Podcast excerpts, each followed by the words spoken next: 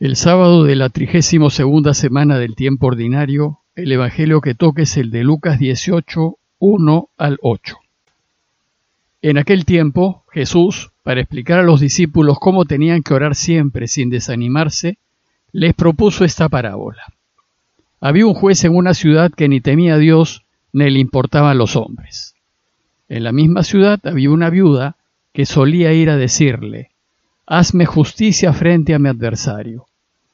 Por algún tiempo se negó, pero después se dijo, aunque ni temo a Dios ni me importan los hombres, como esa viuda me está fastidiando, le haré justicia. No vaya a acabar pegándome en la cara. El Señor añadió, Fíjense en lo que dice el juez injusto. ¿Acaso Dios no hará justicia a sus elegidos que le gritan día y noche? ¿O les dará largas? Les digo que les hará justicia sin tardar. Pero cuando venga el Hijo del Hombre, ¿Encontrará esta fe en la tierra? El tema de la enseñanza de hoy queda muy claro desde el inicio del relato y es acerca de la perseverancia en la oración. Ya antes, en el capítulo 11 de Lucas, Jesús enseñó a sus discípulos a orar. Ellos se lo pidieron diciéndole, Enséñanos a orar como Juan enseñó a sus discípulos. Y Jesús, en esa ocasión, les enseñó diciendo, Cuando oren, digan, Padre, santificado sea tu nombre, venga tu reino. Y les enseñó el Padre nuestro. En ese momento Jesús nos enseñó a pedirle al Padre que reine en medio nuestro, que venga su reino, que reine para que el mundo se transforme para bien. Después de esa ocasión y en los capítulos siguientes, Jesús fue enseñando a los suyos cómo deben vivir para que Dios pueda reinar. Pues el Padre transformará el mundo con nuestra ayuda, por medio nuestro y nosotros colaboramos con Él eligiendo siempre lo que Él quiere, poniéndolo siempre del lado de la verdad, de la justicia y de la vida, y de esa manera Él puede reinar. Y en los últimos días Jesús nos ha enseñado que el reinado de Dios ya está en medio nuestro, y que nuestra tarea es hacerlo germinar, crecer y dar fruto. Pero el Señor se irá, y su iglesia se quedará sola.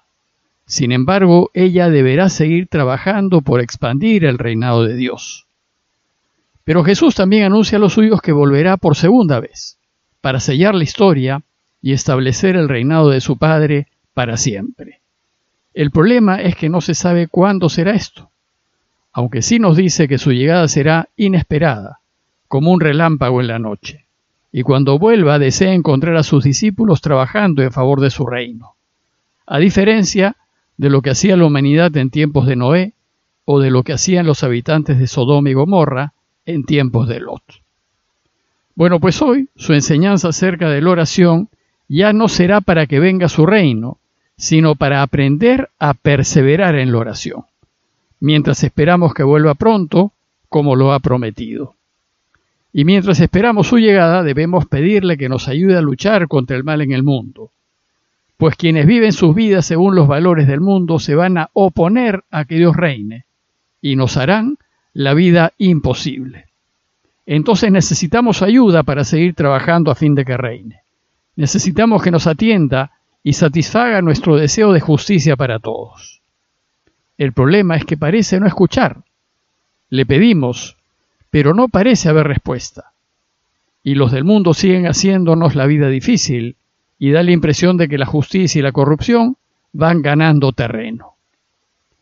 Pues a la luz de este oscuro panorama, Jesús va a enseñar a los suyos, como dice el texto, que tienen que orar siempre sin desanimarse. No debemos desmayar en la oración, debemos insistir en pedirle al Padre que nos ayude a trabajar por Él y que nos libre de las trampas que nos ponen los enemigos del reino. Debemos perseverar pidiéndoselo, aunque parezca que Él no nos escucha. Y para enseñarnos lo que es posible lograr cuando oramos con perseverancia y tenacidad, nos propone una parábola, una historia tomada de la vida diaria que sus discípulos fácilmente reconocen y que se pueden identificar con ella, porque así sucedía. La parábola que nos cuenta solo se encuentra en Lucas y trata de dos personajes, un juez y una viuda. En el Antiguo Testamento los jueces han sido objeto de constante referencia porque no solían hacer justicia, sino más bien buscaban satisfacer sus propios intereses.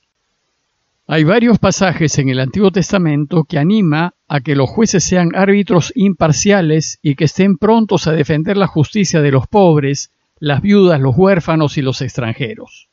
Por ejemplo, Deuteronomio 16, 18, 20 dice, Juzgarás al pueblo con juicios justos, no torcerás el derecho, no harás acepción de personas, no aceptarás soborno, porque el soborno cierra los ojos de los sabios y corrompe las palabras de los justos. Justicia, solo justicia has de buscar, para que vivas y poseas la tierra que el Señor tu Dios te da. Dios rechaza la corrupción radicalmente, tanto la de quien da sobornos como la de quien los recibe. Pues la ley enseña que la justicia no debe ser en favor de quien paga más, sino en favor de quien tiene la razón y el derecho. Bueno, pues sucede que el juez de la parábola que cuenta Jesús no vive según lo que pide la ley de Israel, pues nos dice que había un juez en una ciudad que ni temía a Dios ni le importaban los hombres. El interés de ese juez no era la justicia, sino sus propios intereses. Iba lo suyo, y por eso nos dice Jesús que ni temía a Dios ni le importaba lo que digan los hombres. El otro personaje es la viuda, y la viuda representa a todos los indefensos, a todos los que sufren injusticias de manos de quienes tienen más poder, más influencia y más riquezas, y de los que pueden sobornar al poder judicial, buscando abusar y apropiarse de lo poco que tiene la viuda. Las viudas no tenían poder ni medios para alcanzar justicia, y al no tener a un hombre que saque la cara por ellas, usualmente eran víctimas de abusos y prepotencias. Se trata pues de dos personajes opuestos, aquellos que pueden y que hacen justicia como quieren, y los que no pueden y son incapaces de recibir verdadera justicia. La puesta en escena de estos dos personajes opuestos le va a permitir a Jesús enseñarnos a ser perseverantes en la oración. En su parábola, Jesús nos dice que la viuda solía ir al juez a decirle, Hazme justicia frente a mi adversario. Pero al juez no le importaba hacer justicia, y la parábola nos dice que por algún tiempo se negó, es decir, no quiso proceder como pide la ley, y la mujer no tenía para pagarle. El juez aparece aquí en marcado contraste con Dios, pues mientras que aquel se niega a hacer justicia, Dios en cambio, en la escritura, insiste que se haga justicia al pobre, al desvalido, al que no puede pagar, pues Él es el perfectamente justo, o como dice el Salmo 135, 14, Él hace justicia a su pueblo y se compadece de sus siervos. Bueno, pues ¿cómo habrá insistido la mujer de la parábola en pedir que se haga justicia? Que el juez harto de su insistencia se dijo, aunque ni temo a Dios ni me importan los hombres, como esa viuda me está fastidiando, le haré justicia, no vaya a acabar pegándome en la cara. Finalmente, en la parábola, el juez injusto terminará haciéndole justicia a la viuda, pero no por ser justo ni por la justicia misma, sino para que lo deje tranquilo y no lo siga molestando más. Y entonces, a propósito de esta parábola, Jesús nos enseña que si un juez injusto finalmente hace caso a las súplicas de la viuda por su insistencia, con cuánta más razón el juez eterno, que es perfectamente justo, atenderá las súplicas de quienes tienen la justicia de su lado y se lo pidan. A este propósito dice el texto que el Señor añadió, Fíjense en lo que dice el juez injusto y cómo se decide hacer justicia por la insistencia de la mujer. Pues si esto dice el juez injusto, ¿acaso Dios no hará justicia a sus elegidos que le gritan día y noche? ¿O les dará largas? ¿Cómo pueden pensar, les dice Jesús a los suyos, que Dios no los escucha? Les digo, dice él, que les hará justicia sin tardar.